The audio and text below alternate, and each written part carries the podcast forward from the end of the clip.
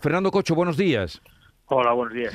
Eh, pues en las últimas horas eh, la tensión va en aumento en la crisis de Ucrania después de que Putin haya reconocido eh, la independencia de las provincias prorrusas de Donetsk y Lugansk en, en el Donbass y también una larga noche en el Consejo de la ONU. ahora lo último que acaba de salir es que los ministros de Exteriores de la Unión Europea estudiarán este, este día en París qué medidas toman contra Rusia. ¿Sirve esto para algo, las medidas que pueden tomar los ministros de Exteriores de la Unión Europea? Absolutamente para nada. Respiremos, respiremos un poco. A ver, esto es exactamente lo mismo que Putin lleva diciendo que quería hacer desde hace más de cinco años, concretamente desde las eh, con, el Congreso, el Pacto de, de Minsk de 2014, en el que se establecía una una votación en las zonas secesionistas, separatistas, prorrusas de Donetsk y Lugansk. Eh, Putin lo que ayer ha dicho en su declaración en el punto tercero es que va a proteger a la población prorrusa eh, Lugansk y Donetsk, lo que es el Donbass, sin eh, reconociendo la independencia, pero sin anexionarse esas, ese, ese territorio. Evidentemente es una invasión de facto de lo que es el territorio soberano de Ucrania, pero como vemos, evidentemente la Unión Europea dice que va a hacer las mayores sanciones del mundo mundial, pero nadie se ha parado para, a pensar cuáles son esas sanciones. Por ejemplo, en el caso de España, significaría que perderíamos unos dos mil y pico, tres mil millones de euros al año, eh, eh, según estadísticas prepandémicas, evidentemente, de inversiones de Rusia en España. Eh, luego Alemania perdería muchísimo poder energético, que por supuesto ganaría Estados Unidos. Y como vemos, no es guerra en el sentido literal del término, porque Putin no va a ir más allá de esto.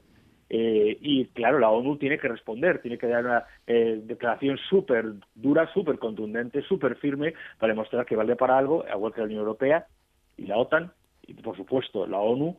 Pero pasó lo mismo en Crimea, pasó lo mismo en Kosovo, pasó lo mismo en tantos sitios y no ha pasado al final nada. Estamos viendo un reordenamiento del orden geopolítico, geoestratégico, nos guste no nos guste, y a mí no me gusta en absoluto, pero es lo que está viendo, y si no entendemos lo que Putin está haciendo, no podremos contrarrestarlo. Aquí nosotros estamos defendiendo los intereses de Estados Unidos, no los nuestros. Croacia ha dicho que no mandará tropas, eh, Serbia, eh, ha dicho que no mandará tropas, eh, esto, Hungría ha dicho que no, Bulgaria ha dicho que no, eh, Austria dice que se declara neutral, eh, Alemania está que así, que así, hasta que le garanticen el, suministro energético, solo Francia, como siempre, evidentemente, y algún que otro país dice que se pone en plena orden de saludo para ir a donde diga la OTAN. Pero cuidado, nos estamos metiendo en un avispero en el que vamos por intereses de otros, no por intereses nuestros, y de cerrarse las fronteras con esas grandes eh, sanciones que dice la Unión Europea que va a hacer Fíjense que antes hablaban de guerra y de conflicto militar y ahora eh, no hacen más que hablar de sanciones económicas. ¿A quién beneficiará será Estados Unidos, que venderá su gas, venderá su tecnología, venderá sus materias primas, en contra de las materias primas, el gas y la energía que venderá Rusia, en este caso, ¿a quién? A China. Por tanto, las cosas no son lo que parecen y si bien es una total intromisión en terreno soberano de Ucrania, hace ya mucho tiempo que esto se venía, venía viniendo, pero es lo que hay, es la geopolítica. Eh, bueno, el mapa que usted ha diseñado mm, es tremendo porque eh, ante la invasión que ha hecho Rusia y la intromisión que ha hecho Rusia, no se puede hacer nada. Se puede hacer muy poquito. Está Europa dispuesta a poner 8, 9, 4, 5 mil muertos encima del territorio ucraniano para detener el avance de las tropas rusas en apoyo supuesto de esos rusos que están siendo supuestamente masacrados. Eso que se llama falsa bandera en, terminología militar, en tecnología de inteligencia. Eh, no, no lo va a hacer. ¿Está Estados Unidos dispuesto? Sí. ¿Lo va a hacer? No. ¿Está Gran Bretaña dispuesta? Sí. ¿Lo va a hacer? No.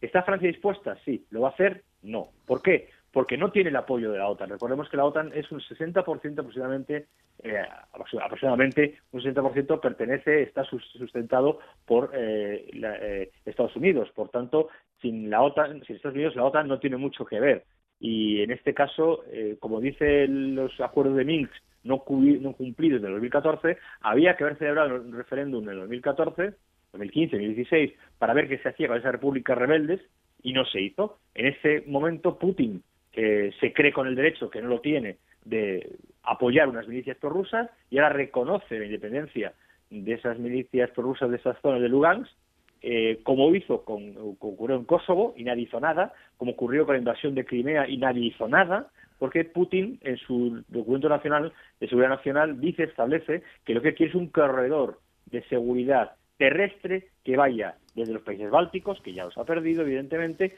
hasta la península de Crimea. Y mientras no consiga eso, y eso pasa por la derecha del Dnieper, el Donbass, mientras no consiga eso, no parará.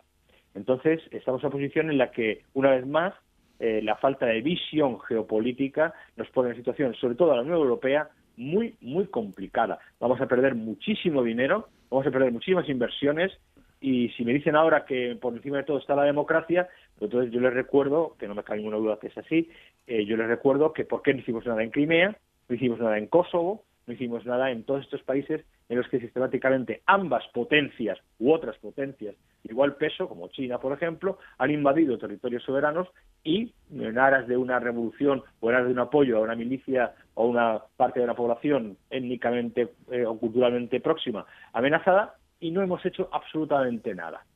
No olvidemos que el número, el hijo mayor de Biden es el, es el director financiero, el director, perdón, jurídico y financiero de la mayor gasística ucraniana que hay eh, con sede en Chipre. Por tanto, aquí se juegan otras cosas, independientemente del honor y la dignidad de las fronteras, se juega la economía y en el caso de España, datos del Instituto Nacional de Estadística de hace dos años con remonte actual, cerca de 2.500, 3.000 millones de euros. ¿Estamos dispuestos a eso? Bueno, eh, Fernando Cocho, analista de inteligencia y riesgos de seguridad nacional, gracias por estar con nosotros. Nos deja ahí esas preguntas en el aire, eh, que desde luego son para tentarse la ropa.